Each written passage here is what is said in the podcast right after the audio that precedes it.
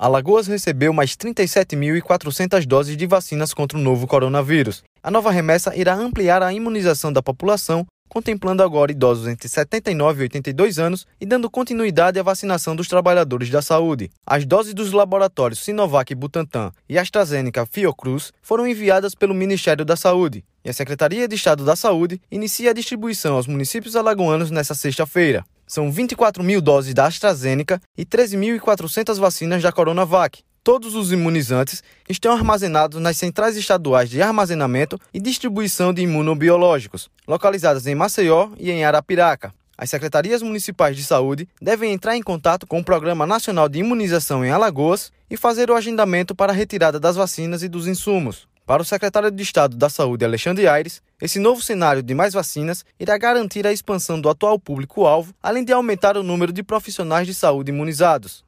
A chegada dessas novas vacinas, elas representam um avanço na luta pela imunização da nossa população. Nós iremos iniciar a vacinação de idosos a partir de 79 anos e, em paralelo a isso, iremos continuar vacinando os nossos profissionais de saúde. O, não há tratamento para a Covid-19, é, a não ser a imunização da população. Então, a gente precisa seguir com essa priorização, cobrando uma resposta do governo federal para que acelere o Programa Nacional de Imunização e encaminhe cada vez mais doses para o nosso estado.